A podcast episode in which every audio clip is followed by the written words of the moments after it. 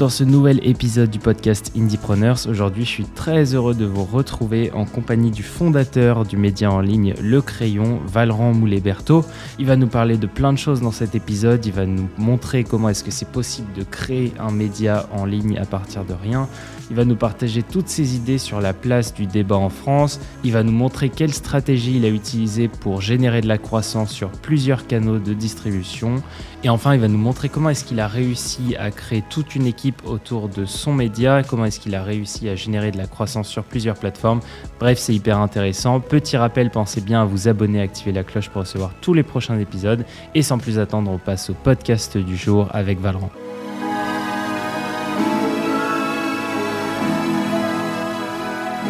Salut Valran, merci d'avoir accepté mon invitation au podcast Indiepreneur. Je suis très content de t'avoir. Donc, comme je l'ai dit dans l'introduction, tu es euh, à la tête, tu es un des fondateurs du Crayon, qui est un média en ligne. Euh, première question que je pose à tous mes invités, je voulais savoir qui tu étais quand tu étais jeune. Quelle ta psychologie, peut-être tes habitudes, tes passions. Voilà, raconte-nous un peu qui tu étais. Salut Théo, merci pour l'invitation. bah, en gros, quand j'étais petit, moi, j'ai pour le coup un truc qui m'a jamais vraiment quitté, c'est j'ai toujours été une grande gueule. Genre vraiment une grande gueule. Genre ça, c'est un truc qui, qui, choque un peu les gens parce que j'ai découvert d'ailleurs très récemment que la plus grande peur, euh, une des plus grandes peurs des gens, c'était de parler en public. Et, tout ce qui touche à, en fait à cette espèce de gestion du groupe euh, dans la prise de parole et tout. Moi, j'ai été une grande gueule depuis, depuis très petit et je contredisais mes profs depuis le plus jeune âge avec une vraie euh, volonté de casser les couilles de l'autorité, si je peux le formuler comme ça. Et il y, y, a eu une, un, post LinkedIn de je sais plus qui qui disait qu'on choisissait pas de devenir entrepreneur. Oui, je crois que c'était euh, Mathieu Stéphanie. On choisissait pas de devenir entrepreneur, on devenait un peu entrepreneur par défaut. Et je suis assez d'accord avec ça, euh, en tout cas pour moi. Hein. vraiment, je parle de mon cas à moi. Parce que moi, c'est vraiment je, que je n'aurais pas pu faire autrement. J'adore tout ce qu'apporte l'entrepreneuriat, c'est-à-dire la liberté de mouvement, la, liberté financière, le fait de prendre des risques sur son propre nom, le fait d'être du bon côté du capitalisme. C'est souvent un truc qui est dit. Mais c'est d'abord avant tout un truc genre par défaut parce que je n'aurais pas pu euh, faire des tâches d'exécutant comme je vois tellement d'amis les faire dans leur, dans leur propre job. J'en fais moi aussi au crayon, en fait, donc je me retrouve parfois avec les mêmes contraintes. Mais le fait de les faire euh, chez moi, quoi, dans ma, dans, dans ma propre petite baraque, tu vois, en fait, c'est quelque chose qui, c'est pas qui change tout, en fait, psychologiquement. Et donc, du coup, petit, j'ai vraiment eu ce, j'ai vraiment eu ce truc de genre, je cherchais toujours, j'ai toujours cherché euh, un autre chemin que celui qu'on me donnait pour euh, arriver au, soit à la même solution, soit à une solution plus satisfaisante. Et donc, du coup, je prends un exemple tout con, genre les, exercices de maths, je me prenais la tête pour trouver une autre solution que celle qu'il y avait dans le cours, parce que je trouvais que celle qu'il y avait dans le cours était soit trop compliquée, soit prise de tête pour rien, quoi. D'accord, ok. Bah moi, tu vois, j'étais plus team euh, à chercher l'exercice sur Internet pour, trouver la réponse. Ça, ça a toujours été mon truc. Mais, euh, mais du coup, je voulais revenir par rapport au fait que tu disais que tu étais grande gueule. Euh, tu penses que ça vient d'où? Est-ce que c'est un truc familial? Est-ce que c'est c'est toi-même qui, qui a toujours été comme ça? Il doit forcément avoir un, un, côté familial parce que mon grand frère est une énorme gueule et ma petite sœur avec qui je suis associé sur le crayon est une énorme gueule aussi. Donc il y, a, probablement un, pattern familial. Mais moi, c'est vraiment né en fait de, du, fait que j'ai un grand frère qui a trois ans de plus que moi, avec qui j'ai toujours eu un rapport de, de, meilleur ami avec lui, tu vois, en fait. Mm. Et donc, du coup, j'ai toujours eu trois ans d'avance sur euh, ce qui allait se passer dans la vie des gens. Et donc, de ces trois ans d'avance, naissait une forme de maturité euh, qui me permettait en fait de savoir quels étaient les réels euh, dangers ou les réelles opportunités qu'avait une personne à un certain âge. Parce que tu sais qu'à 12 ans, quand quelqu'un en a 15, tu sais ce qui va se passer à 15. Donc tu mmh. sais poser les pions pour vivre la meilleure vie à 15 en fait. Et j'ai eu ce edge exceptionnel d'avoir un grand frère et que euh, je vais pas dire je pensais aujourd'hui d'en avoir un du coup, mais, c'est vraiment un truc qui moi m'a a vraiment changé ma vie pour le coup. Mais c'est vrai que c'est un pattern que j'ai pas mal remarqué. Euh, maintenant que tu me le dis, chez tous les gens qui ont un grand frère ou une, grande sœur, plus côté grand frère quand tu es le petit frère, euh, ils ont toujours un peu plus d'assurance euh, ou alors ils ont plus de facilité, tu vois, à s'exprimer parce que je sais pas, c'est comme s'ils avaient une aura protectrice, tu vois, du grand frère euh, qui, qui, qui, les rendait, qui leur rendait la vie plus simple. Et voilà, j'ai toujours trouvé ces gens-là plus confiants, donc c'est marrant que tu me dises ça. Bah de ouf. Et puis moi, ça, ça s'est couplé au fait que je comprenais très vite les cours. Euh, j'étais un élève moyenne de classe et tout, je foutais pas grand chose. Mais j'ai toujours compris vite les cours et j'ai toujours trouvé ça assez euh, ennuyeux en fait. Et donc du coup, je suis allé chercher ma curiosité dans d'autres domaines. Et c'est en fait à peu près à cet âge-là, donc 11, euh, 12 ans, que je suis tombé sur YouTube. Et en fait, je suis tombé fou amoureux de, la plateforme. Et avec l'espèce de rêve secret d'un jour moi-même en faire partie. Et j'ai jamais poussé ça jusqu'à en fait 10 ans plus tard où là, on a décidé de se lancer sur le crayon. Avant, j'avais lancé d'autres boîtes. Et en fait, euh, je me suis revenu à mes premiers amours quand j'ai justement presque pris de la confiance entrepreneuriale de mes anciens projets. Et je me suis dit, bon, on, va quand même pas passer, on va quand même pas faire une vie sans, sans avoir tenté ça, quoi. Et qu'est-ce qui te plaisait du coup alors dans YouTube? C'était euh, la liberté de ton, le fait de pouvoir euh, je sais pas, partager ce que tu voulais dire puisque tu avais une grande gueule. Euh, voilà, qu'est-ce qui t'a plu dans le format YouTube plutôt que, je sais pas, euh, je sais pas, à l'époque, il y avait d'autres trucs, euh, Instagram, Vine? Moi, vraiment, c'était les vulgarisateurs. Moi, c'est eux qui m'ont vraiment les premiers accrochés à YouTube. Donc, j'en un, un, petit hommage au fossoyeur de film pour ceux qui le connaissent. parce que lui m'apprenait le cinéma avec la pop culture, en fait. Et hmm. ça n'a pas été le seul. Il y a eu énormément de gens comme ça. Il y avait, il y avait des Nota Bene, il y avait des hmm. Usul, euh, il y avait des, euh, même des Julien Rochdy, il y avait des Marketing Mania, et ça a été ces gens-là qui, moi, m'ont éduqué à pas mal de niveaux, en fait. Et mm. j'ai l'impression qu'ils m'ont forgé une culture alternative à la moyenne, euh, à la moyenne, on va dire, des gens qui suivent l'école, et en même temps qui était un edge de compréhension parce que c'était des retours de gens qui étaient dans le même monde que nous, en fait. Il y a eu énormément ce truc, justement, du c'est des gens qui sont dans le même monde que nous, versus des profs qui, eux, sont totalement mm. déconnectés de ce qu'on vivait. Et donc, du coup, c'est comme si c'était des profs, mais presque plus comme des grands frères ou des grandes sœurs, en fait, les youtubeurs, tu vois. Bah, tu sais que je suis totalement d'accord avec toi. Ça m'a fait un peu la même chose. Euh, moi, c'était légèrement plus tard, je crois, euh, avec The Family, euh, où en fait, bah, l'éducation de Family, que je regardais en parallèle de mon école de commerce. et en fait, je voyais le parallèle entre des profs qui t'apprenaient à faire des PowerPoint et The Family qui t'apprenait à faire un business. Et en fait, le décalage était tellement criant que assez naturellement, je me suis dirigé vers cette voie-là parce que je sais pas, avais peut-être que c'était le fait qu'il formulait mieux ou que ou qu'il utilisait des mots plus modernes ou qu'il utilisait même des, sujets d'aujourd'hui. Mais je me suis senti tout de suite plus attiré que euh, quand c'était euh, Monsieur X qui faisait son cours sur, euh, je sais pas, la gestion du management en entreprise, tu vois. Mais de ouf, mais aussi parce que j'ai l'impression que The Family, c'était des cours donnés par des entrepreneurs pour des entrepreneurs ou des wannabe entrepreneurs. Et moi, ça m'a toujours marqué. Tu parlais du business plan. Moi, dans mon écosystème, euh, on va dire familial, amical et tout, c'était un sujet qui revenait beaucoup aussi, le business plan. Et Oussama a été la première personne qui disait on n'en a rien à foutre du business plan. D'abord, vous allez conquérir des clients, vous construisez un revenu, et après, sur le revenu que vous avez construit, vous vous posez la question de comment vous le passez à l'échelle.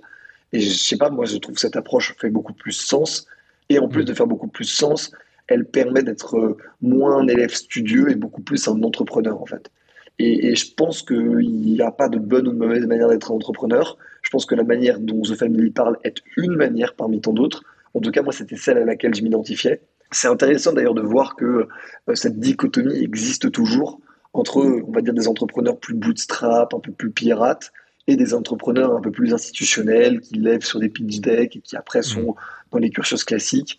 Et, voilà, et, j'ai l'impression que euh, il y a eu énormément de gens aussi qui se sont raccrochés à The Family parce qu'ils avaient eu l'impression d'avoir loupé le train de Polytechnique, HEC ou Sciences Po, qui se mmh. sentaient peut-être un petit peu mal de se dire, OK, il y a des gens potentiellement dans mon entourage qui font de très grandes études, des trucs que tout le monde acclame.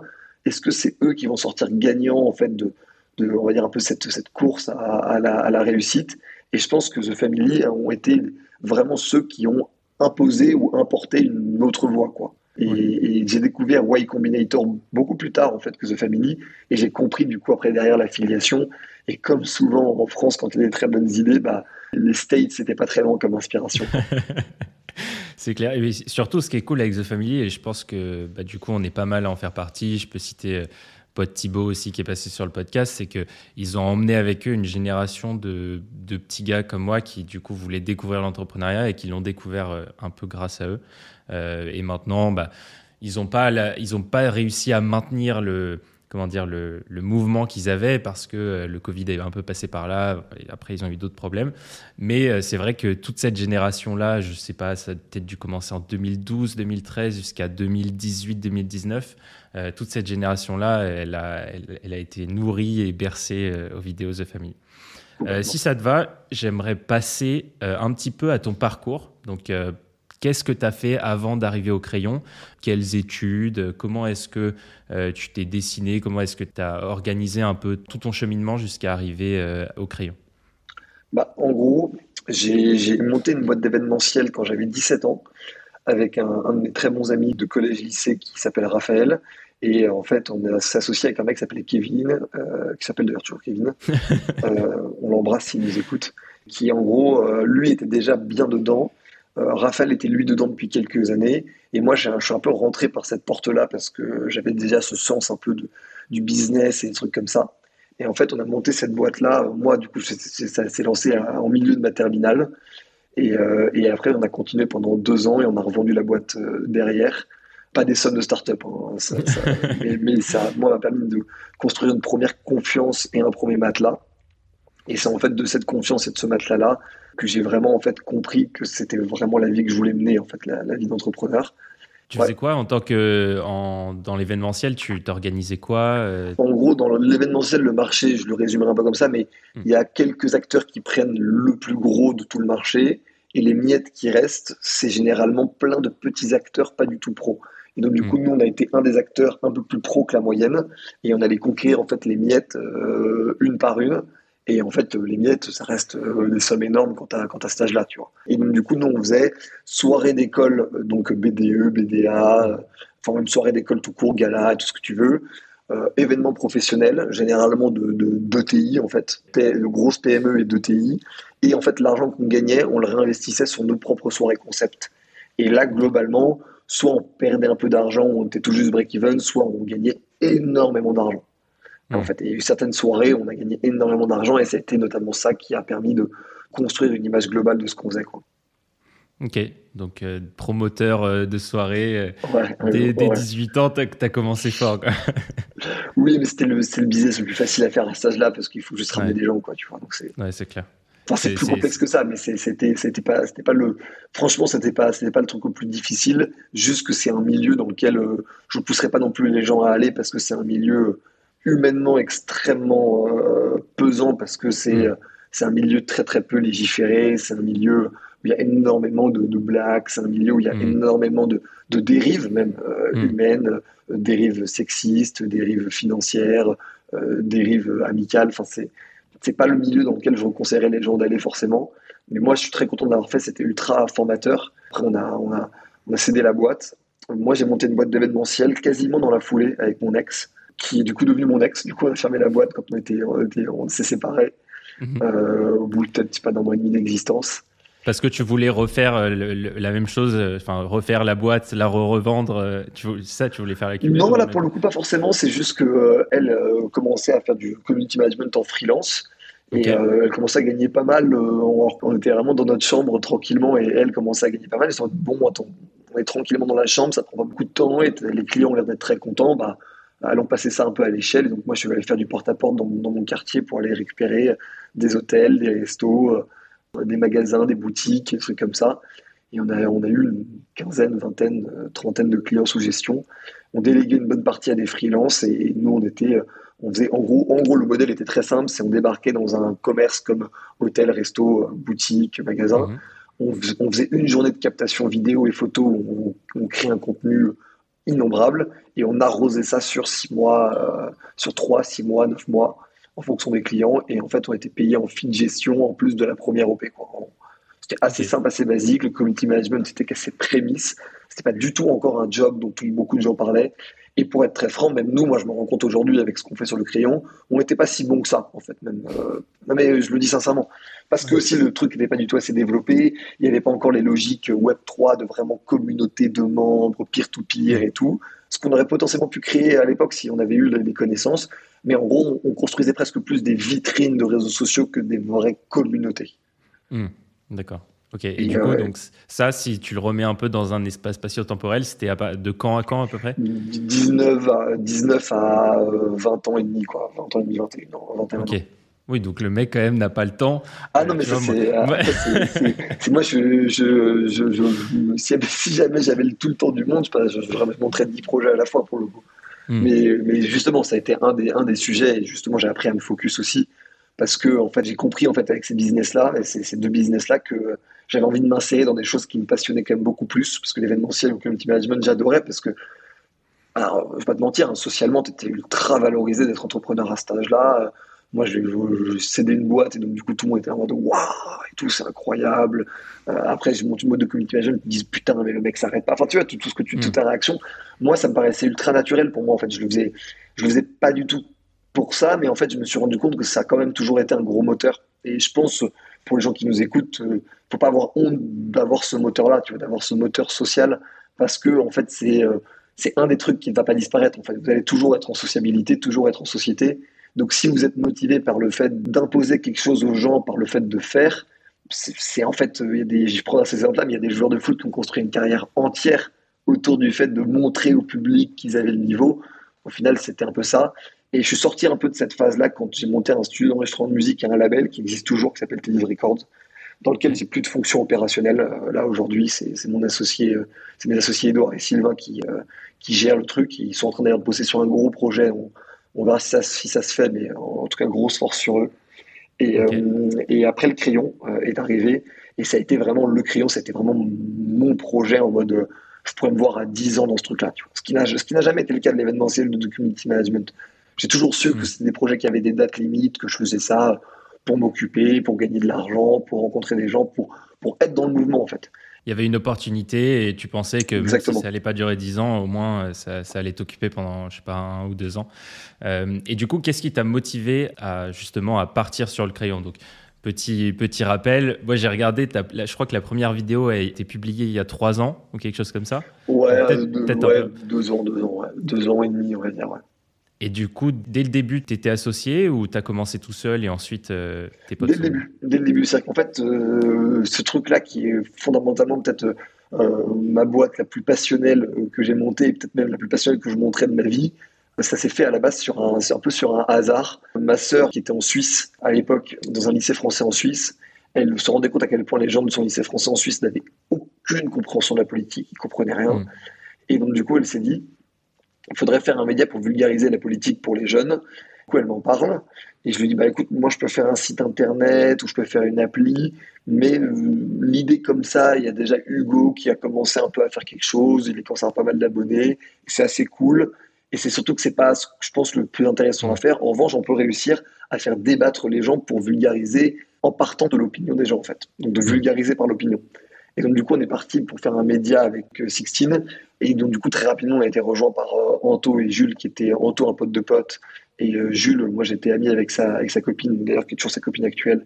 Et donc, du coup, en fait, on, on s'est fondu à, à quatre. Et on est parti dans cette idée de on va interviewer, faire intervenir et débattre tous les pans de la société, des plus radicaux aux plus modérés, mmh. des plus centristes aux plus extrêmes de chaque côté, et ça euh, sans aucun traitement de faveur pour qui que ce soit. Hmm. En partant du principe que quelqu'un très à, très à gauche va en fait autant détester les, ultralibéraux que les ultranationalistes, que les nationalistes vont autant détester les ultralibéraux que les ultra-gauches, et que les libéraux vont détester autant les ultra-gauches que les ultranationalistes.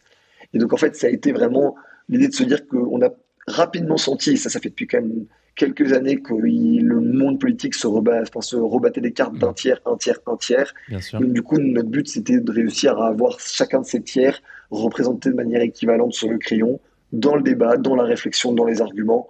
Évidemment, il y a du clash parfois, évidemment, il y a, il y a de l'invective, mais parce que c'est, je crois, sain en démocratie que ce soit pas un truc de bisounours. en revanche, on a toujours eu ce cap qui était de il faut que n'importe qui qui débarque sur le crayon se dise Ok, je comprends d'où viennent les racines idéologiques d'absolument tout type euh, de personnes dans la société française.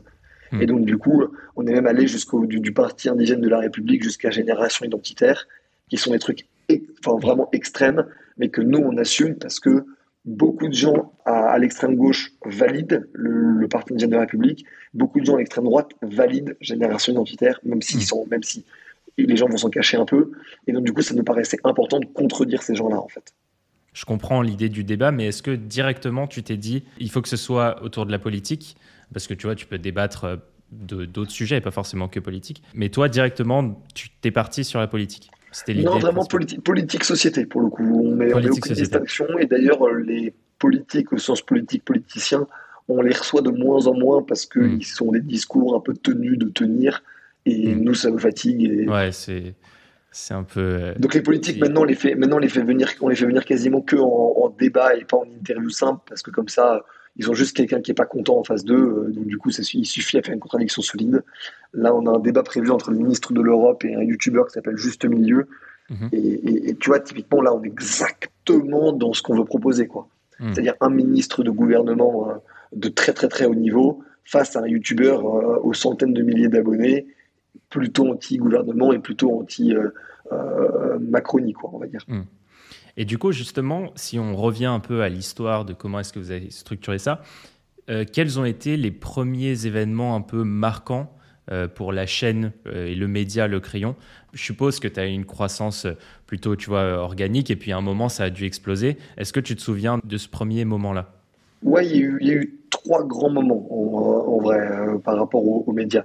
Le premier, c'était le débat entre Louise et Julien, qui était notre premier débat et qui mhm. a explosé. C'est vraiment. Vous avez tapé dans le mille, quoi.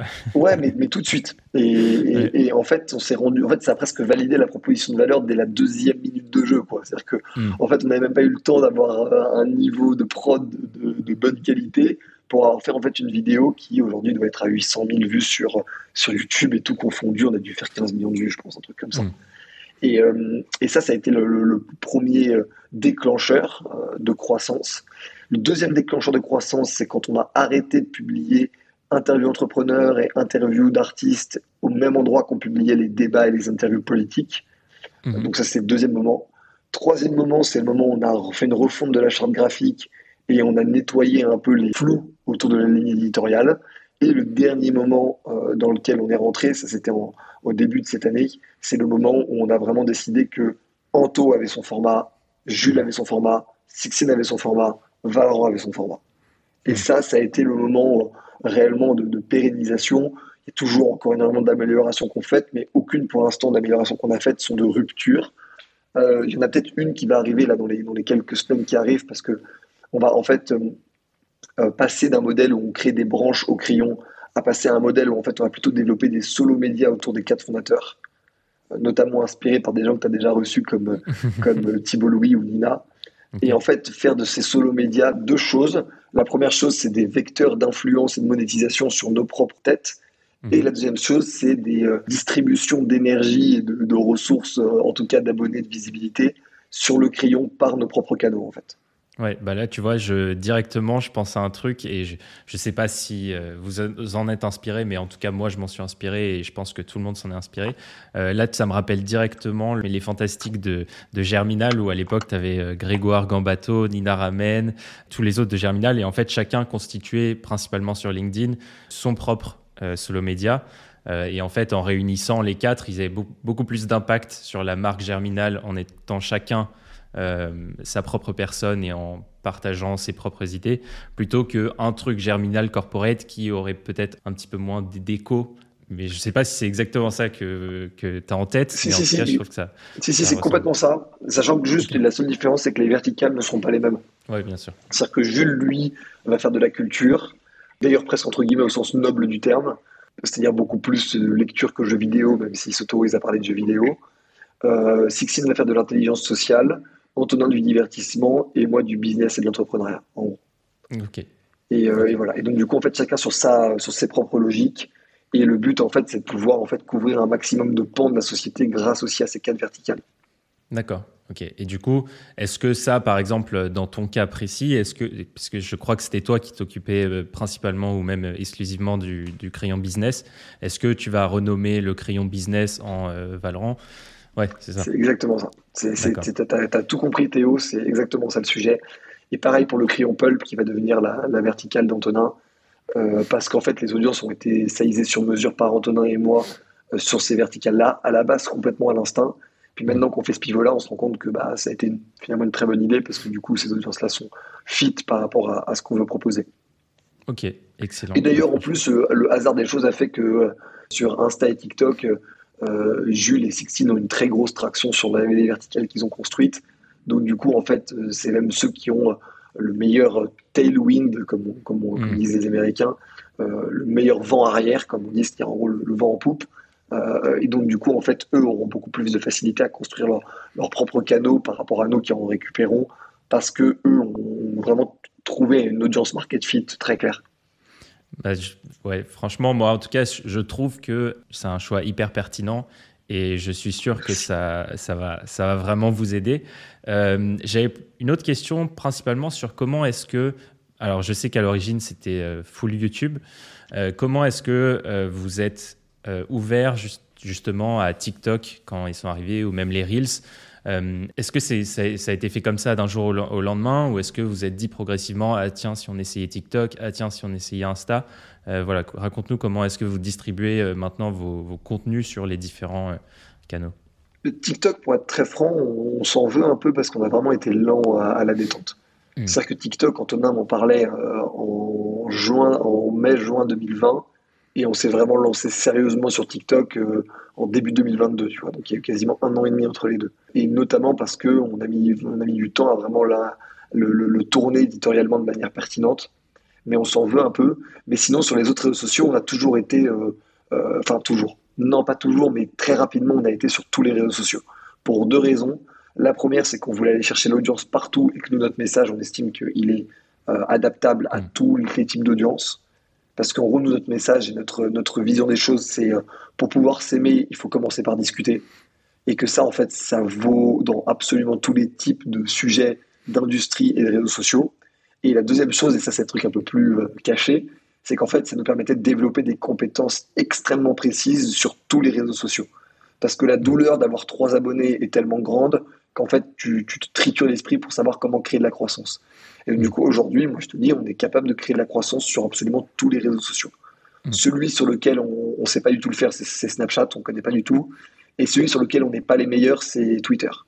Parce que euh, c'est des trucs très, euh, c'est très polémique, c'est très franc-tireur, c'est très, mm. euh, t'es là pour taper, es là pour taper et faire des blagues, quoi. Et c'est mm. pas le truc que nous on préfère mettre en avant. Mais sinon, LinkedIn on est devenu super fort, Insta est devenu super fort, TikTok on est devenu super fort, Facebook, YouTube, et ça a été vraiment un truc qui nous, nous a beaucoup porté aussi, c'est le côté gain de compétences. Bah, on est jeune, moi j'ai 24 ans. Mhm. Et donc, du coup, on s'est dit, ne soyons pas obsédés par les résultats, soyons surtout obsédés par le gain de compétences, en fait. Parce que si jamais on, a le, si on, on, arrive à générer les revenus pour tenir, plus on sera fort, plus au final, euh, en, de moins en moins de temps, on arrivera à produire de plus en plus de résultats. Quoi. Ok, hyper clair. Euh, maintenant, je voudrais revenir du coup plutôt sur le côté euh, production en tant que tel, euh, c'est-à-dire tout le processus.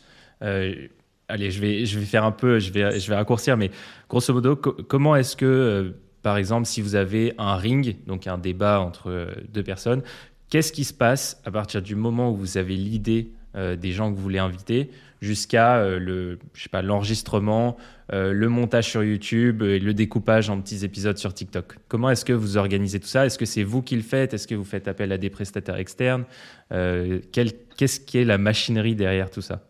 Nous, on internalise énormément. moi, je suis un peu entre guillemets vieille école par rapport à ça.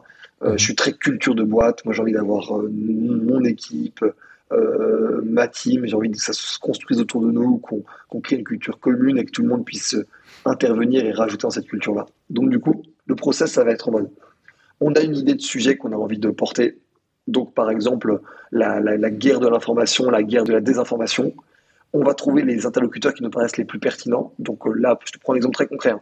Euh, juste milieu et Clément Beaune, pour prendre l'exemple mhm. que je te citais tout à l'heure. Euh, juste milieu, un youtubeur média en ligne plutôt, on va dire, anti-institutionnel, et Clément Beaune, ministre de l'Europe. On leur demande, on leur propose, ils disent oui, non. S'ils disent oui sur le principe, on cale une date. De cette date qui est calée, en fait, on, tourne le, débat. Le débat tourné, il passe en, post-prod. En post-prod, il est tourné, monté, et il est tourné, monté et découpé pour YouTube, pour Insta et pour les autres réseaux sociaux par le même monteur en fait. Euh, et c'est ça, c'est ultra important pour nous. On veut qu'il on veut pas, on veut on a industrialiser le plus qu'on pouvait, mais en revanche, on ne veut pas industrialiser au point qu'il y en a un qui s'occupe de YouTube et l'autre de TikTok, parce qu'on veut que ce soit la personne qui ait pris conscience euh, de, des meilleures séquences de la vidéo, qui puisse mm. les targeter et les monter lui-même. Mm. Et je dis ça notamment parce que nous, on a eu une grosse complexité dans le recrutement de monteurs, c'est que nous, il faut des monteurs très intelligents, en fait, mm. ou très cultivés, ou les deux. Et ça, c'est super dur à trouver en fait sur le marché parce que beaucoup de monteurs ont leur propre passion et je respecte totalement ça. Mais peu de monteurs sont vraiment passionnés par la politique et la société. Et donc, du hmm. coup, nous, on a dû trouver des gens qui avaient deux qualités, c'est-à-dire une qualité de montage, donc euh, de hard skills, et une qualité de compréhension de, de, la politique, c'est-à-dire de soft skills. Hmm. Et c'est con, mais la raison pour laquelle je dis ça, c'est parce que certaines interviews durent 45 minutes et on les réduit à 30, certains débats durent 1h10, on les réduit à 50. Si jamais tu coupes le mauvais extrait ou tu coupes la mauvaise séquence, en fait, tu perds la substantifique moelle du débat et le truc n'a fait plus, plus ni queue ni tête, tu vois.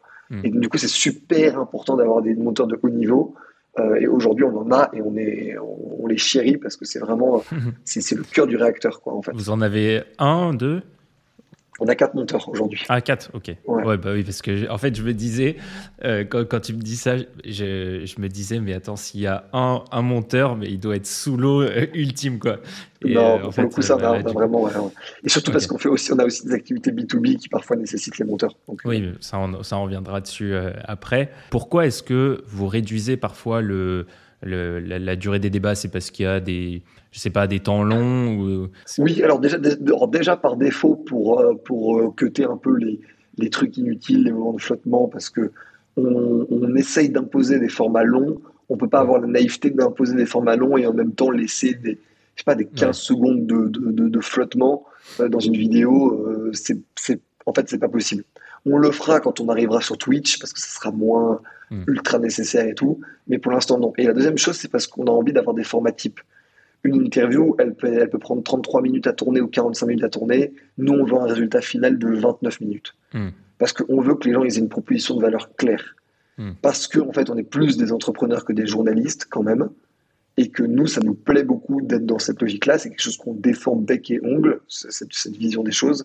Parce qu'on estime que ça a justement été par manque en fait de logique entrepreneuriale dans les médias que parfois on a eu des, des, sujets qui étaient, selon moi, beaucoup moins proches des gens. Parce que c'était des choses qui étaient super passionnantes, mais qui intéressaient plus les journalistes et les très hauts niveaux intellectuels que la majorité des gens. Et mm. sans m'inspirer de Cyril Hanouna, parce qu'il a fait des très bonnes choses. non, mais il a fait des très bonnes choses, mais il a fait d'autres choses avec lesquelles je, desquelles je suis moins fan. De fait, il a compris au moins un truc, c'est que euh, le sujet principal, c'est que un très grand nombre de gens puissent comprendre ce qu'il est en train de regarder. Hmm. Parce qu'on ne peut pas dire pour s'aimer, il faut, il faut commencer par discuter, et au final, il y a 90% des gens qui ne comprennent pas la discussion. Hmm. Parce que du coup, en fait, euh, ton message, il est loupé, en fait. Non, mais c'est, je, comprends tout à fait ce que tu veux dire, et notamment avec le. Alors, je suis tombé, je regarde pas du tout, mais je suis tombé euh, une fois par hasard sur. Euh, je crois que c'était une des émissions politiques face à Baba qu'il avait faites. Et honnêtement, je trouvais, je trouvais que c'était une des meilleures émissions politiques, en tout cas pour s'adresser à la, France entière, une des meilleures de loin, euh, comparée à toutes les émissions. Euh, je ne vais pas les citer, mais tu vois, les émissions France 2 qui sont un peu plus euh, institutionnelles, on va dire. Je trouvais que le message, du coup, était beaucoup plus léger. Alors après, le, le travers de ça, c'est que ça allait très souvent dans la confrontation, peut-être à outrance. Mais en tout cas, je trouvais que le message était sans doute mieux délivré que si ça avait été euh, un débat un peu plus euh, classique. Quoi. Complètement d'accord, et je trouve que les Face à la barre euh, ont été la meilleure émission de la présidentielle. Oui, sans doute. J'avais une autre question un peu sous-jacente, c'est comment est-ce que, parce qu'on est d'accord que quand vous invitez deux, enfin quand vous faites un débat, vous avez besoin de deux personnes. Comment est-ce que vous faites si par exemple il y en a un qui est chaud, un qui est pas chaud, est-ce que le fait que le, côté, l'autre côté soit chaud peut pousser la personne qui au départ n'était pas chaude pour faire le débat à ensuite venir? Est-ce que oui. ouais. oui, complètement. Euh, après, ça, c'est vraiment du cas par cas. Euh, organiser des rings, les gens ne se rendent pas compte, mais c'est d'une difficulté hmm. parce qu'il faut faire matcher les emplois du temps de gens qui sont très, très, très, très demandés. Il faut réussir à créer un sujet où, quand on envoie la trame, aucun des deux ne se sent vraiment biaisé en fait. Et mhm. c'est con, mais c'est pas anodin. Euh, du coup, la trame doit réussir à être un peu au milieu des deux intervenants, ce qui, est parfois difficile, parce que tu parfois tu te rends pas compte que telle question est formulée de manière à être beaucoup plus à gauche ou beaucoup plus à droite. Et ça, c'est difficile de s'en rendre compte euh, quand le sujet te passionne et que toi, tu vas juste à l'instinct sur certaines questions. Et la troisième chose, c'est qu'il faut faire accepter à des gens qui sont en fondamental désaccord de, de, se rencontrer et de, et de débattre. C'est beaucoup plus facile quand c'est euh, euh, des personnes qui font ça en bonne intelligence. Donc, par exemple, un youtubeur comme Osons Causer face à la porte-parole de En Marche, c'est pas d'une difficulté à outrance parce qu'il y en a un qui est très précis dans ses propos et l'autre qui est euh, une fonction de représentativité politique. Donc en fait, voilà. En revanche, moi, j'ai toujours envie de, de, réussir à faire venir un, quelqu'un de l'extrême de, droite d'Internet face à Usul. Et ça, pour l'instant, on n'a toujours pas réussi à le faire accepter à Usul, tu vois. Hmm. Et ça me frustre parce que moi, j'ai super envie de le recevoir. C'est un mec dont j'ai dû mater quasiment toutes les, toutes les vidéos d'ouvrir les guillemets de Usul. Mais ça me frustre parce que j'aimerais le voir face à quelqu'un justement de, de, que lui critique, de, que lui traite de facho, tu vois. Et j'ai envie de le voir en face de cette personne et voir ce que ça donne. Est-ce qu'il a la même profondeur d'argument? Est-ce que le débat est passionnant? Est-ce que l'extrême droite se décompose devant euh, tant de, de capacités de compréhension politique de l'usul ou pas? Et ça, c'est des choses qui sont plus difficiles à organiser. Mm. Mais voilà, il y a peut-être il y, a un gros truc dont je ne parlerai pas parce que j'ai pas envie que le fait de faire ce podcast empêche de le faire, mais il y a un ring 2 contre 2 qui va peut-être se faire, où là, pour le coup, ça ressemblerait un peu à ça. Et si on fait ça, c'est euh, juste tout bonnement absolument lunaire. Et on fera probablement le plus gros débat de la chaîne si on fait ça. Ok, stylé. Bon, bah, cool. c'est vraiment.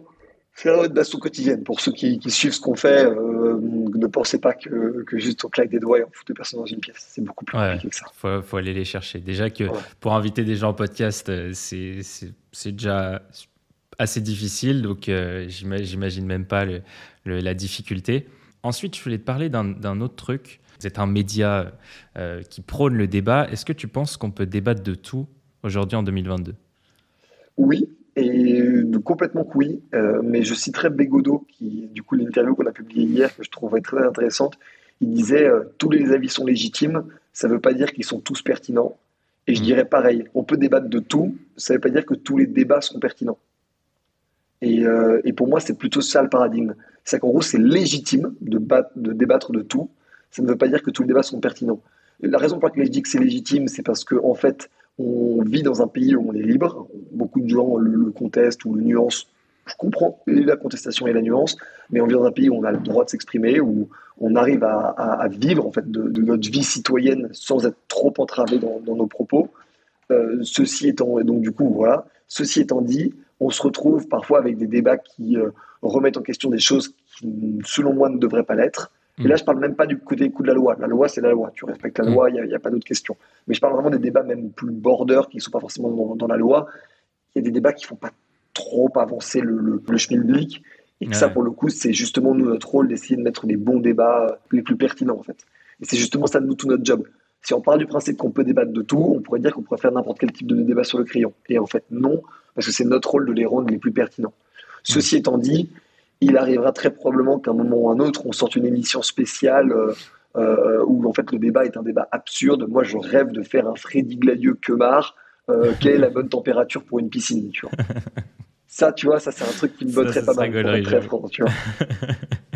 Mais bon, voilà, on verra. Mais c'est pour ça que je dis. Et ça, pour le coup, justement, on justifiera qu'on peut débattre de tout, y compris de choses euh, pas pertinentes comme quelle est la meilleure température pour une piscine. Tu vois. mais, c'est con ce que je veux dire, mais ça reste un débat. Non, moi j'aime l'idée que le crayon deviendra au fur et à mesure et à terme un média de débat tout court, pas de débat politique société, de débat, y compris de débat sur quel est le meilleur Star Wars, y compris de débat sur quel est le sport qui euh, revendique les meilleures valeurs, qui sont des débats en fait beaucoup moins télévisuel, politisé, euh, rhétorique, tout ce que tu veux, tu vois.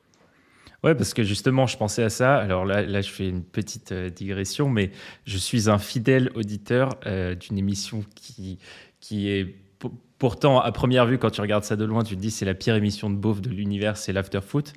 Et je, je, je, suis très, très assidu et c'est exceptionnel. C'est genre. Bah non, c'est pas l'émission de beauf, c'est la, la meilleure émission de foot de France. Je, je, te, dis ça, je, te, dis ça parce que, tu vois, mon, père, par exemple, qui aime pas le foot, euh, je lui dis ça, je lui dis, oh, je suis fan de l'afterfoot, il va se dire, mais il doit écouter, euh, tu vois, deux, mecs euh, qui, débattent sur des matchs. Pour, lui, ça lui paraît un truc de beauf, tu vois. Pour moi, qui suis fan de foot, tu, vois toute la texture et, et, et en fait, c'est là où tu, tu, remarques, et je suis d'accord avec toi, que tu peux débattre de tout parce que tu peux faire 4 heures sur est-ce que Kylian Mbappé avait raison de, de rester au PSG ou pas. Et en fait, c'est fou parce que quand même tu te dis c'est des sujets qui sont pas très important pour certaines personnes. Pour d'autres, c'est quasiment des, des, questions euh, de religion. Tu vois, le, le, débat Mbappé, ça a enflammé euh, euh, ça pendant quatre jours. Et du coup, c'est marrant que, que tu parles de ça parce que, en l'occurrence, dans cette émission, ils arrivent à débattre. Et c'est l'émission, je crois, la, qui est tout le temps, qui est tous les jours en direct, 365 jours par an. Et ils arrivent à faire 4 heures par soir en parlant que de foot. Et ça, je trouve ça génial. Ah mais complètement. Nous on reçoit on reçoit Daniel le vendredi prochain. Ah trop cool. Euh, et c'est moi c'est un rêve de gosse. je, vraiment je le dis. Euh, je l'avais croisé à deux trois événements. On avait pas mal discuté et tout. C'est un type super cool. Moi c'est un rêve de gosse. Moi je veux l'after foot euh, meilleure émission de foot de, de, de, France. Hein. mais aucune concurrence quoi. C'est vraiment. C'est clair. Oh la main. maintenant, j'aimerais parler un peu avec toi du business, des, des, gros chiffres. Euh, parce qu'on a parlé un peu de la ligne éditoriale, de vos contenus, etc. Mais comment est-ce que vous faites pour euh, financer tout ça? Comment est-ce que vous faites pour vous financer? Euh, Et voilà, quels sont vos canaux de revenus? Est-ce que vous en avez plusieurs? Est-ce que vous en avez qu'un seul? On a trois piliers de revenus, en gros. Le premier, c'est le, brand content, le sponsoring sur le média ou en marque blanche. C'est-à-dire que dans ce pôle-là, ça va être aussi bien sponsoriser des vidéos du crayon, faire du brand content sur le crayon, le faire en marque blanche ou faire de l'influence. Je mets ça dans le même pôle. C'est le premier pôle. Deuxième pôle, on fait des stratégies digitales. Et là, pour deux types d'entités, des entités qui, des stratégies digitales euh, de contenu en fait, des stratégies de marketing content, comme, comme disent les ricains. C'est en gros du, marketing par le contenu. Et ça, c'est soit pour des institutions qui ne savent plus parler à la jeunesse ou qui ne savent pas s'adresser aux gens sur les réseaux sociaux, ou auprès de startups qui n'ont pas le temps de s'en occuper et qui du coup euh, externalisent ça le temps de se développer suffisamment. Et la dernière partie qu'on a montée depuis, euh, depuis quelques mois là maintenant et qui marche vraiment très fort, et là les gens qui, qui nous écoutent, qui sont probablement plutôt dans ce profil-là, je leur dis si ça vous intéresse, n'hésitez pas à me contacter, mais on a monté du coup et on est en train de développer la marque qui s'appelle le Surligneur. Et en fait, c'est euh, une agence de relations presse et de self-brand à destination des solopreneurs, des entrepreneurs, des investisseurs et des professions libérales, en gros de ceux qui incarnent eux-mêmes leur propre business. Et en gros, le but, c'est de se dire qu'aujourd'hui, les agences de RP elles sont montées majoritairement par des journalistes ou par des, euh, des, des, gens qui ne sont pas du tout entrepreneurs. Et donc, du coup, en fait, il y a une incompatibilité quasiment structurelle entre les agences de relations presse et leurs clients entrepreneurs, solopreneurs et tout ce que tu veux. Parce qu'en fait, euh, les entrepreneurs fonctionnent en ROI, ils fonctionnent en challenge, ils fonctionnent en résultat, et que les agences de RP fonctionnent tout l'inverse. Il fonctionne à l'obligation de moyens, sur des filles fixes, aucune prime au résultat, et tu me payes et tu verras si ça se passe bien. Et donc, du coup, nous, on a construit une offre de relations presse euh, totalement héroïste, c'est-à-dire, il y a un fee fixe de départ de 1500 balles, euh, et, qui nous, nous permet en fait de structurer toute la stratégie, le media training, le storytelling, les communiqués de presse. Et après, on gagne qu'à partir du moment où il y a des parutions euh, médias, podcasts, radio, presse. En gros. Et, euh, et, euh, et ça, euh, c'est quelque chose qui plaît énormément aux entrepreneurs parce que même si ça reste des budgets conséquents, ça qu'on parle de pouvoir avoir la capacité d'investir entre euh, 2000 et 5000 euros par mois pendant 2-3 mois et après payer des pauses et tu reprends ce genre de rythme, ça reste, euh, donc ça reste quand même à, un certain niveau de, de, mmh. de, de, de finances. C'est la, la, conviction que nous on a qu'en fait quand tu te médiatises et quand tu deviens une personnalité publique, les opportunités et le business que tu draines à toi est bien supérieur à combien ça te coûte en fait. et d'où le fait de le rendre aussi héroïste, c'est aussi de dire, mettons Théo que tu veux faire de la relation presse, bah, si jamais tu as envie de le faire avec nous, tu peux rester avec nous pendant un an, deux ans, trois ans. En fait, tu as juste à nous dire quand est-ce que tu veux activer de la presse ou pas de la presse. Et quand tu l'actives pas, bah, en fait, tu dépenses pas. Hmm. Donc du coup, en fait, tu es super à l'aise. Là, tu passes ton été, juillet, août, tu n'as pas envie de retomber presse, bah, en fait, tu dépenses rien. Et donc du coup, c'est super... Euh, confort pour les gens qui le font parce que du coup, ils sont pas stressés d'être, euh, d'être d'avoir des, des, enfin, des coûts engagés, tu vois. Hmm. Et donc, du coup, c'est un truc qui est vraiment fait sur mesure pour euh, les entrepreneurs, solopreneurs, investisseurs et professions libérales. Et notre but avec ça, c'est de se dire qu'aujourd'hui, ce sont potentiellement les gens qui se donnent le plus de mal et qui ont le plus de réalité violente du terrain, ces profils-là, et que c'est pourtant des gens qu'on écoute très peu dans les médias grand public, alors je pense que c'est des gens qui ont des choses à dire et qui ont des choses à mmh. dire ultra pertinentes. du coup, là, on a, on a, on a une, petite dizaine de, un peu moins, une demi-douzaine de, de, clients sous gestion et on en signe très très régulièrement. Les gens sont ultra chauds. On doit avoir euh, une vingtaine de leads super qualifiés, super chauds sur lesquels on est en train de bosser. Et donc, du coup, euh, vraiment, c'est le pilier qu'on a développé un peu parce qu'on nous l'a demandé en fait à la base. Et en fait, on se rend compte qu'il y a des chances que ça devienne peut-être notre pilier le plus solide d'ici euh, d'ici 3 à 6 mois. Tu vois. Ok, quand est-ce que vous l'avez lancé? On l'a lancé à la base pour les. La première fois qu'on l'a fait, on l'a fait pour les plus grosses soirées TikTok euh, de, France. C'est les amis de les, poteaux de Slick qui le font. Ils n'avaient personne pour faire de la RP, du coup ils nous ont demandé de le faire. Et on leur a ramené M6, Combini, MCE TV, Le Figaro, BFM. Et ils étaient en mode genre, d'accord. Et même nous, on est en mode, ah bon, on est capable de faire ça. et donc du coup, ça nous a, ça nous a mis un petit coup en disant, ok, putain, il y a un business à faire. Puis après arrive Elise, peut-être qu'on en parlera un peu après, mais après arrive mmh, Elise. Et là, Elise, on tire les premières flèches médias, on récupère des fichiers, mais de dingo. Et donc, du coup, on se dit, OK, on a la connaissance des clients, le contact avec les médias, euh, mmh. des fichiers euh, de journalistes à, à, tomber à la renverse. Et, c'était ça le truc le plus important, la compréhension de, de qu'est-ce qui fait que les médias ont envie de parler d'un sujet ou pas. Hmm. Parce qu'en fait, nous, ça fait deux ans et demi qu'on se triture la tête pour savoir qu'est-ce qui intéresse les médias, qu'est-ce qui intéresse les gens.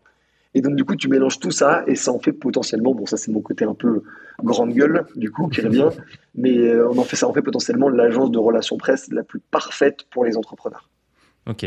Ouais, c'est, c'est, marrant que tu me dis ça parce que là encore, je vois un peu un petit parallèle, bon, un peu tiré par les cheveux, mais avec euh, The Family, où tu sais, tu avais un côté un peu. Euh, euh, nous versus le monde. Et en fait, ce côté vraiment, tu vois, à, comprendre un peu les mécanismes de ce qui faisait parler des boîtes, arriver à faire parler de boîtes. Et en fait, tu as l'impression que les boîtes qui étaient chez The Family avaient cette capacité à être dix fois plus visible qu'une boîte tierce qui faisait la même chose et qui n'était pas chez The Family, tu vois. Et, je dis ça parce que toutes les boîtes qui ont un peu marché et qui étaient sous The Family, les, les Side, les Agricool et tout ça, ils en parlaient tout le temps euh, toutes les conférences de Oussama Hamar, etc. Et en fait, je, trouve ça marrant, cette idée-là de, de comprendre les leviers qui font qu'on va parler de toi, euh, parce que lui, il les maîtrisait très très bien. Exactement. Et nous, c'est toute notre culture. Et, euh, et en gros, en plus de, de, la relation presse, on développe aussi sur justement cette marque, le surligneur, on développe aussi du ghostwriting LinkedIn. Et à terme, c'est pas encore le cas aujourd'hui, mais à terme, on fera aussi euh, des, la création de contenu TikTok, Insta pour ces gens-là. En gros, l'idée, c'est de se dire comment on fait en sorte qu'un entrepreneur ou un solopreneur qui gagne bien sa vie et qui a envie de passer à une échelle supérieure peut investir sur nous quelques milliers d'euros par mois pour devenir une des personnalités de premier plan dans son domaine en France. Et une fois que tu deviens des personnalités de premier plan dans un domaine en France, le reste, c'est juste facile en fait. Je pense que l'offre peut résonner. Hein. je, pense que l'idée justement de ça, c'est vraiment, euh, ça peut trouver un public parce qu'il y en a de plus en plus, comme on disait en off avant, de faire le podcast. Il y en a de plus en plus et du coup, euh, justement, je pense que votre, votre cible va s'élargir avec le temps au fur et à mesure que euh, les solopreneurs seront de plus en plus visibles sur le marché. De ouf. Et nous, justement, notre but, c'est d'aller récupérer aussi ces gens-là et euh, on verra. Mais il y a aussi, enfin, je prends cet exemple-là qui est assez facile, mais un entrepreneur qui a une bonne notoriété, euh, s'il lève des fonds, au lieu de lever 10, il va lever 12 ou 13. Hmm. Tu vois, c'est con, mais c'est des petits détails comme ça. Et avoir dépensé 30, 50, peut-être 100 000 balles par an dans de l'ARP pour au final lever 3 millions de plus, bon, je te, fais pas le, je te fais pas le ratio, mais c'est dans 1 à 30, quoi. tu vois. C'est ça tout notre pari. Et c'est pareil pour ceux qui vendent des formations, c'est pareil pour ceux qui euh, ont des produits, euh, enfin, on vend des produits en solopreneur euh, ultra industrialisables et tout, tu vois. Hmm. Non, je comprends. franchement, ça me plaît bien en termes de potentiel nouveau canal de revenus. Bah, que, les, que, les, gens m'envoient des messages sur LinkedIn si jamais ils ont envie de, de voir ce que ça dit pour eux. De toute façon, je mettrai tous les liens en description. alors, tu as un peu répondu, mais est-ce que tu as encore d'autres idées sur le futur de, du crayon? Euh, que tu n'as pas mentionné ici. Ça peut être au niveau du contenu, de la ligne éditoriale ou Oui, deux choses. La première, c'est qu'on va se lancer sur Twitch. je ne sais pas encore exactement la date précise ni la manière dont ça se ferait exactement, mais on a commencé à avoir pas mal d'idées. Et il y a des chances que ça se fasse avec un très gros acteur média digital qui est aujourd'hui un truc que tout le monde connaît, mais que personne finalement euh, ne, ne, ne, sait vraiment ce qu'il y a derrière. Et du coup, nous, on mm. discute avec eux. J'en dis pas plus pour l'instant. Et sur le côté business, euh, Elise, c'est peut-être ce dont on parlera juste après, mais et, et m'a vraiment fait comprendre beaucoup de choses de ce que je voulais faire. Et donc, du coup, il y a des chances que euh, la direction du crayon prenne quelque chose qui ressemble aussi à, à de la construction de projets euh, comme Elise ou comme d'autres euh, autour de la créateur économie, mais tout ça est encore assez flou pour nous pour, l'instant, et c'est pas la prio. La prio, c'est euh, nos trois piliers de revenus et le média pour euh, passer. Aujourd'hui, on est à peu près à 250 000 abonnés, euh, essayer de taper le million dans, dans les 12 prochains mois. Ok, hyper clair. Bah écoute, je te propose maintenant de passer à un jeu, un petit jeu que j'ai appelé le jeu des pourcentages. Euh, de manière très sobre. Euh, donc je vais te dire deux mots et en fait le but c'est d'attribuer des pourcentages euh, par rapport à, toi, ton appréciation. donc par exemple le premier exemple c'est si je te dis matinal ou nocturne, tu te dirais à combien de pourcents de, de chaque? 80% nocturne je pense. 80% Ok. Ah ouais, donc t'es vraiment pas matinal. non. Non, mais c'est surtout que j'ai l'énergie qui monte au fur et à mesure dans la journée, en fait. C'est ultra progressif. Ok, et du, coup, tu bosses plus le, soir que le, matin ou? Pas forcément, mais euh, je, me lève quand même tôt le matin, dans le sens où genre, je pense que je suis debout à 7h30 ou 8h. Mais, euh, mais je, je, termine de travailler à 20h, 19h30, 20h, et je pense qu'après 20h, je fais soit des, soit des événements de networking, soit des dîners avec des potes entrepreneurs. Donc, euh, je suis encore dans la phase très très très euh, euh, business euh, le jour, business la nuit, business le hmm. week-end. Tu vois. Je sais que j'en sortirai à mon avis quand on aura vraiment réussi à faire une croissance énorme année par année et pareil pour les abonnés. Je pense que là je, me stabiliserai un peu. Mais aujourd'hui on est jeune et je suis très j'aime bien ce j'aime bien ce, la vie que je mène pour l'instant. Tu vois. Ok, bah tant mieux tant que tu trouves ton équilibre. Euh, deuxième, la deuxième, c'était introversion ou extraversion. Bon, là, je pense que j'ai quelques éléments de réponse, mais vas-y. 90% extraversion. J'ai quand même un 10% de j'aime bien être tranquille et qu'on m'emmerde pas pour pouvoir mater un film, lire un livre ou, ou me balader. C'est un truc que je plus en plus. Ouais, c'est la marche. ça, c'est un régal. Euh, riche je, conseille d'ailleurs, je conseille aux gens de faire une marche euh, sans téléphone ou avec téléphone musique, mais couper les notifications. Très agréable. Ouais, Profitez-en pour balader votre chien. Moi, c'est ce que je fais, ça marche, ça marche nickel. Euh, riche ou puissant?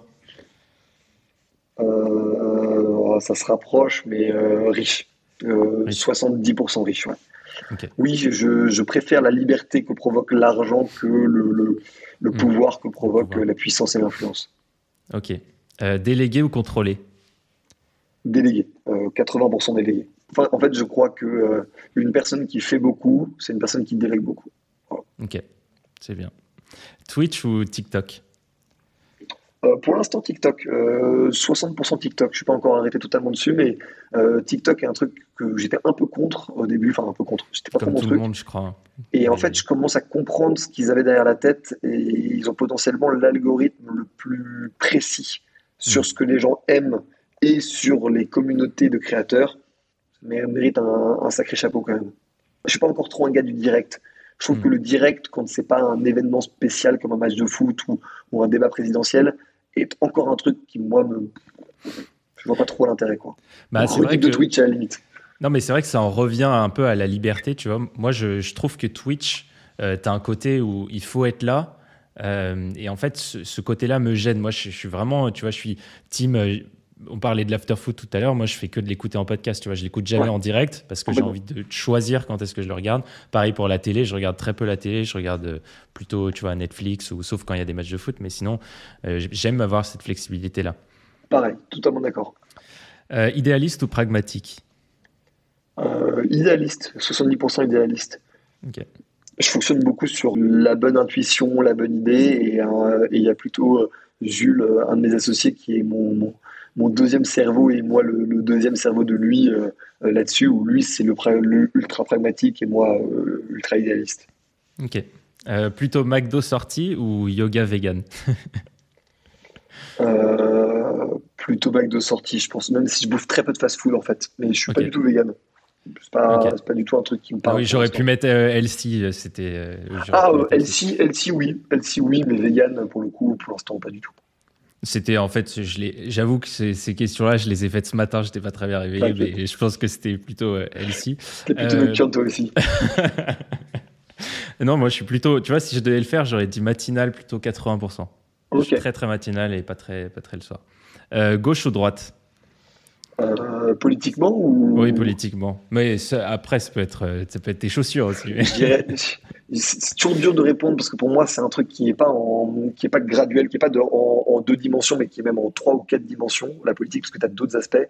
Mais je dirais 60% droite, 40% hmm. gauche, je pense. Ok. Voilà, j'ai des, des, positions très à gauche, mais globalement, je suis quelqu'un qui croit énormément au fait que on a beau le formuler comme on veut, on a beau croire en tout ce qu'on veut, à la fin, euh, ta vie, c'est ton problème. Donc, t'as beau, as beau dire je suis pas d'accord, t'as beau dire je suis pas content, en fait, c'est ton problème. Et comme c'est ton problème, la manière de le résoudre, euh, la meilleure chance que tu as, c'est par toi. Hmm. Donc de droite, par rapport à ça, tu vois. Ouais. Ok. Bah écoute, moi, tu vois, c'est ce que j'avais fait aux dernières présidentielles.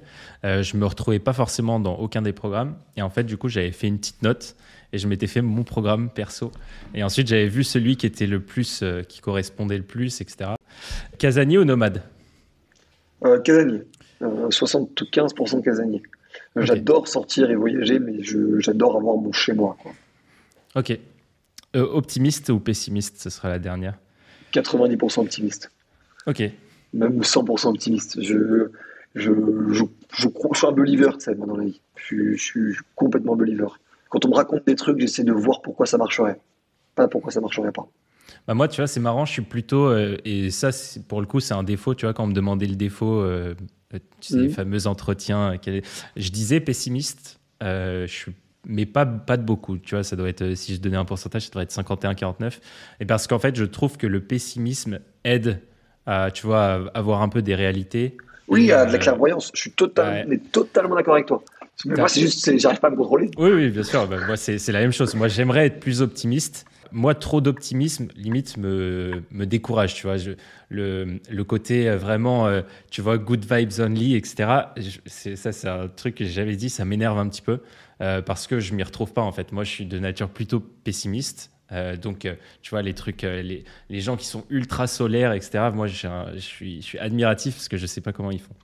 Ah non, alors, ok, je comprends ce que tu dis, mais si, tu permets de rebondir là-dessus, moi, c'est pas tellement la question de good vibes only. Pour le coup, moi, je suis pas du tout dans une logique good vibes only. Je pense que le, ring le, démontre assez amplement. mais c'est plus que je crois plutôt au côté euh, Théoden du Rohan dans Le Seigneur des Anneaux, où mm. il dit euh, un peuple de l'Ouest, tu vois, genre mm. euh, en mode genre on va aller à la guerre et on va y aller, tu vois. Ouais, bien sûr. Qui est pour moi une forme d'optimisme, en fait. C'est-à-dire une forme de, de, naïveté de en fait, on va au combat, peu importe ce qu'il adviendra du combat. Bien sûr. Ok, bah écoute, euh, merci d'avoir répondu avec autant de précision à ces petits pourcentages. Euh, maintenant, je te propose de passer du coup à la deuxième euh, petite partie qui va être plus courte. C'est sur l'app justement, Élisée, que vous avez lancé. donc moi, je me souviens que j'avais vu passer ça justement dans la presse, où c'était devenu quasiment une cause nationale, où les gens vous demandaient de la transparence, de, de mettre votre code, de, de le rendre open source, etc. ça a fait ah beaucoup rire. Ça a été un sacré roller coaster ce truc, putain. Ouais, mais du coup, comment est-ce que ça vous est venu cette idée euh, et quel a été un peu le cheminement pour la créer, etc. etc.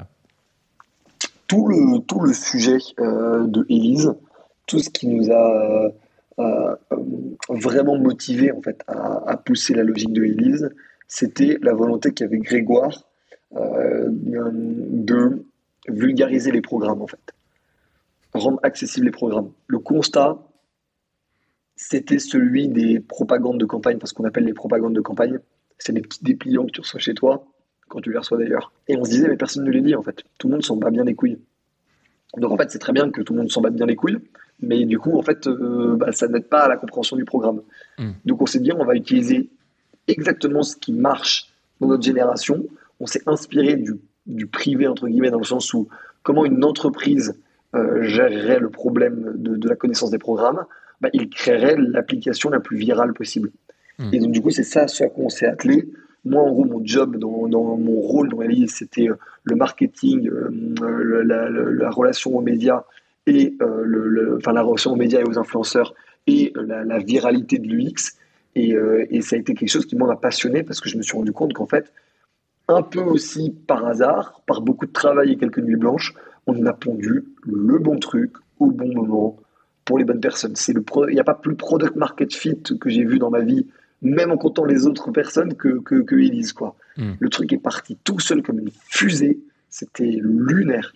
Et ce que les gens ne savent pas, c'est que nous, on n'a jamais eu à la base d'autre volonté que pondre un outil et puis, puis voir ce qu'il ce qu'il adviendrait. Si on s'était dit, si on fait un million de téléchargements, mais c'est n'importe quoi, c'est en mode vraiment, le 1 million de téléchargements, c'est rêvé, quoi. C'était le Valorant très optimiste qui parlait, tu vois.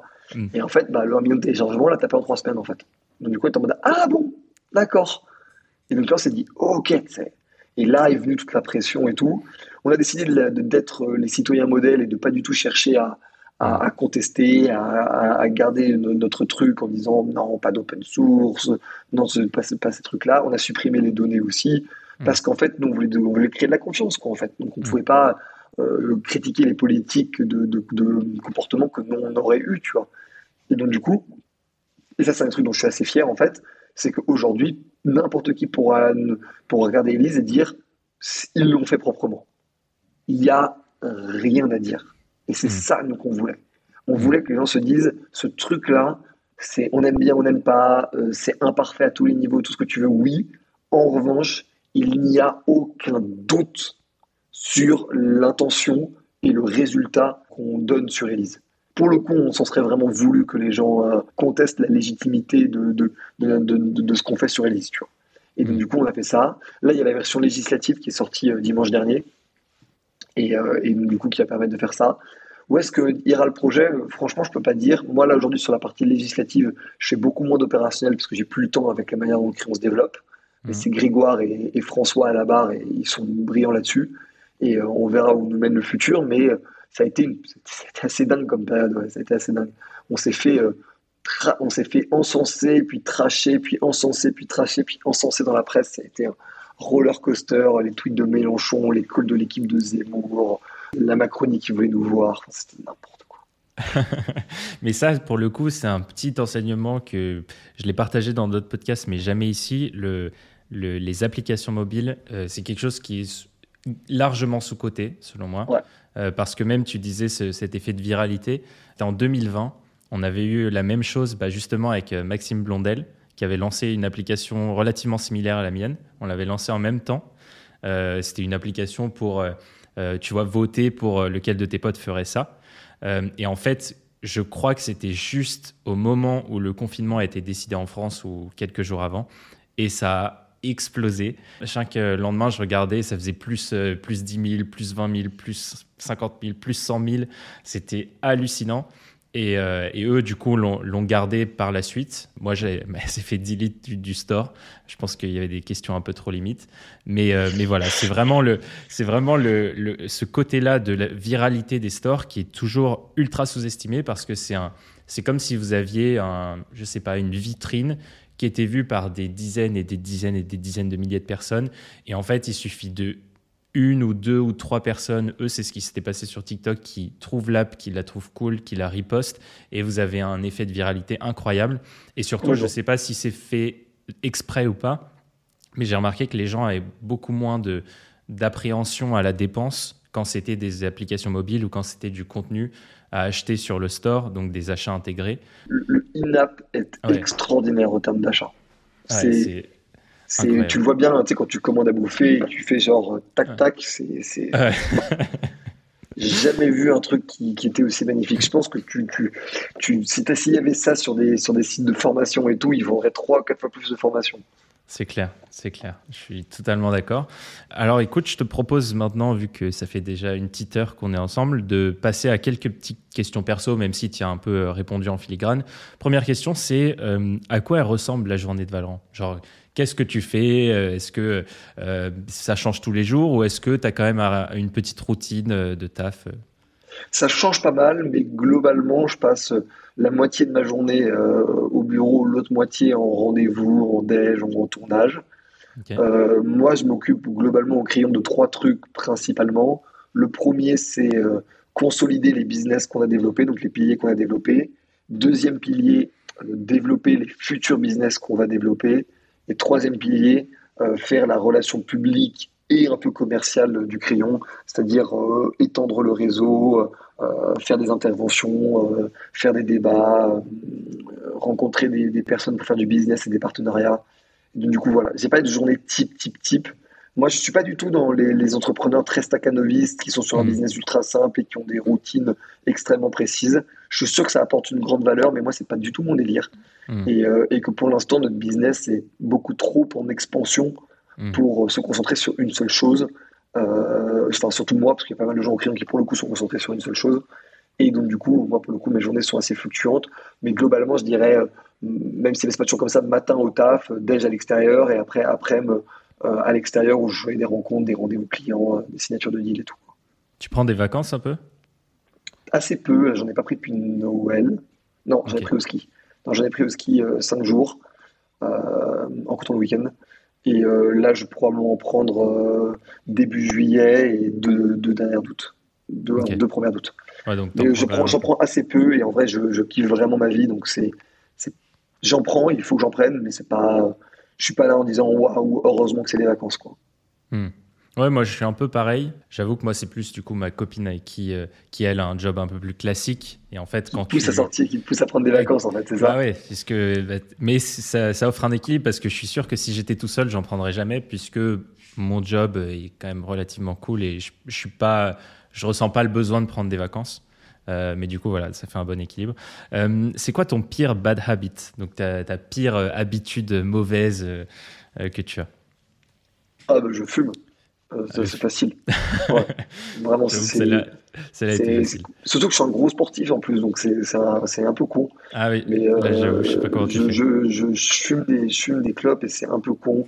Je pense qu'il faudrait que je, commence à, à, me mettre à arrêter mais c'est pas pour l'instant une prio non plus, mais c'est vraiment un truc sur lequel je suis en train de réfléchir pas mal, euh, parce que je me rends compte aussi que plus tu grandis, plus en fait t'as pas la même capacité de nettoyage de ton propre corps, et donc du coup, euh, à mon avis, plus tu plus tu continues dans la durée des comportements comme euh, l'alcool, la clope, la malbouffe et tout, plus tu, tu les effets que ça a sont de plus en plus mmh, importants, je pense, sur ton mmh. corps. Euh, je bois pas énormément, je bois, ça m'arrive de mettre des grosses races, mais je bois pas énormément. je bouffe pas très mal, en fait, je bouffe plutôt bien. Mais en revanche, okay. clope, ça c'est une connerie ça. Ok.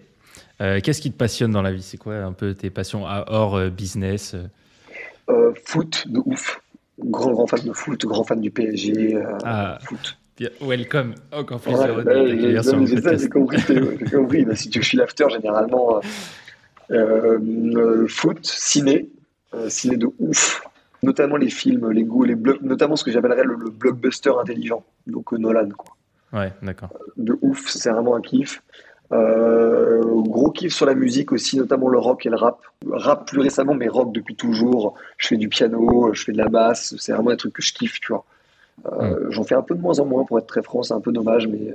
Et sinon, psychologie humaine je peux me taper des, des, des, des, nuits blanches, bon, moins aujourd'hui parce que je dois taffer et tout, mais je peux me taper des nuits blanches à mater des études psychologiques sur le comportement des foules et le comportement des individus. Quoi. C'est vraiment un truc qui me passionne. Et pas seulement sur l'angle marketing, quoi, même sur l'angle ultra social du terme. Je suis absolument passionné par ça, tu vois. Je suis passionné par le fait que si tu as un comportement social ou un autre, tu n'auras pas les mêmes résultats, alors que à la base, un comportement social est censé être naturel. Hmm la grande blague. Euh, et, à l'inverse, je crois que si tu comprends certains leviers de ça, en fait, tu deviens une machine de guerre dans la vie de tous les jours. Pourquoi en fait Parce que juste, tu es capable de communiquer exactement ce que tu as envie de communiquer à une personne. Tu as envie d'être gentil, tu es gentil, tu as envie d'être méchant, tu es méchant, tu as envie d'être sarcastique, tu l'es. Hmm. Et donc en fait, c'est pas de la manipulation, c'est juste que tu es beaucoup plus compétent dans le fait de communiquer ce que tu souhaites communiquer à une personne prends un exemple tout con, mais c'est ma sœur qui a posté ce, TikTok-là euh, très récemment. Allez la suivre sur TikTok si ça vous intéresse, l'intelligence sociale. Et elle disait utiliser le prénom d'une personne dans la conversation, c'est le meilleur moyen de bâtir des liens parce que la personne adore entendre son prénom. Et c'est vrai que Théo, si tu utilises ton prénom, tu vois tout de suite, tu mm. sens un trigger de positif mm. autour de ça, tu vois. Ah, bien sûr. Bien sûr, et, ça, c'est à l'inverse, je trouve que c'est un vrai défaut. Je repense à un ami de mes parents qui qui souvenait jamais des, prénoms, tu vois. Il y avait trop de monde, euh, à chaque fois il y avait 12 000 personnes chez lui, il se souvenait jamais de tous les prénoms. Et en, fait, je trouvais que ça lui portait défaut, tu vois, parce que limite, il, te regarde, tu sais, il, il se souvient plus exactement de quitter. Et je trouve que ça, pour le coup, en, en société, en fait, quand, quand tu arrives pas à bien calibrer qui sont les gens, euh, te souvenir de petits détails sur les personnes, c'est un, franchement, tu as un vrai retard comparé à quelqu'un qui fait l'effort de se souvenir de tout ça. Je suis totalement d'accord, et même quand c'est ne serait-ce qu'un prénom, c'est un type politique presque, j'ai envie de dire. Les politiques sont très forts là-dedans. moi, le, si jamais le crayon se développe comme une très grosse boîte et qu'on devient, je sais pas, un jour 100, 150, 200, je me refuse de ne pas connaître absolument parfaitement tous les prénoms et les visages de tout le monde. Quoi. Mmh. Et ça, c'est un truc qui, moi, m'obsède. Pour chaque personne, c'est quoi ce que je veux dire, mais chaque personne est la plus importante à ses propres yeux. Donc à partir mmh. de ce moment-là, euh, le calcul, il est simple, quoi, tu vois. Ouais, c'est clair. Euh, bah écoute, euh, merci beaucoup d'avoir passé une petite heure 15 euh, en ma compagnie. Euh, si jamais, ça c'est la dernière question, si jamais quelqu'un t'écoute, je sais pas, un étudiant, un, lycéen, quelqu'un qui, qui est en CDI, qui a envie de changer d'air, etc., et a envie de lancer un projet et voudrait faire comme toi, ou alors voudrait juste euh, se lancer dans autre chose, quel serait le conseil que tu lui donnerais? Commencer, je vais dire commencer petit, mais commencer même si ça doit impliquer de commencer petit. Et mm. quand je dis petit, c'est à deux niveaux. Le premier, c'est au niveau de la qualité de ce que vous produisez. Quand vous commencez, on s'en fout que ce que vous faites soit bien. Regardez les premières vidéos du crayon, c'est une qualité, une qualité catastrophique. Et au final, on est toujours là aujourd'hui. Et aujourd'hui, on est plus puissant qu'on ne l'a jamais été. Et deuxième chose, c'est petit aussi en termes de temps. Si vous êtes en CDI, ou vous êtes en études, vous êtes en stage, une demi-heure, une heure par jour, tous les jours sur le même sujet. Dans un an ou dans deux ans, vous n'êtes déjà plus du tout la même personne sur ce sujet-là. Mm. Et donc voilà, prenez des domaines qui vous passionnent, apprenez, créez, euh, tentez, plantez-vous et euh, surtout régularité. Mhm. Vous, on ne mesure pas en fait. Je, je crois qu'encore aujourd'hui, on ne mesure pas à quel point un même truc tous les jours, ça s'accumule et ça s'accumule, ça s'accumule, ça s'accumule jusqu'à un moment où tu tapes une certaine limite où là ça explose. Et je prends l'exemple des posts LinkedIn, ça fait peut-être euh, un mois et demi, deux mois que je poste vraiment tous les jours sur LinkedIn. Les résultats sont juste hallucinant, en fait. Hmm. je dis pas c'est hallucinant. Je n'ai pas gagné tant d'abonnés que ça, hein. j'ai dû gagner peut-être 1500 abonnés, hein, donc c'est pas, pas énorme, hein. mais en fait, j'ai rencontré plein de monde, plein d'opportunités, plein de, de, d'inbound de business, plein de propositions d'intervention et tout ce que tu veux. Et petit conseil, mais là c'est moins pour les gens qui se lancent, mais plus pour les gens qui se sont déjà lancés, communiquez sur ce que vous faites. Si vous faites un truc dans votre grotte, bah, personne ne sait que vous le faites, donc tout le monde s'en fout. Tout à fait d'accord. J'aurais pas pu dire mieux. Bah écoute, euh, merci euh, Val d'avoir passé 1h16 euh, sur le podcast Indiepreneurs. où est-ce qu'on te retrouve forcément le crayon? Le crayon sur tous les réseaux. Et pour ceux qui veulent suivre des choses beaucoup plus business, entrepreneuriales, sur mes comptes de réseaux sociaux, notamment TikTok, Valorant MB. Et ceux qui, qui veulent qu'on les accompagne sur la relation presse et leur notoriété, passer par LinkedIn directement, ce sera le plus simple. Bah, je te remercie beaucoup Théo et bravo pour ton podcast, super cool. Continue, je sais que tu n'es pas le seul là-dedans, mais continuez de, de, porter un peu la voix des, solopreneurs euh, parce que je pense que c'est un des méga sujets des, cinq prochaines années. Ben, merci beaucoup d'être passé et puis je te dis à bientôt. Ciao Théo.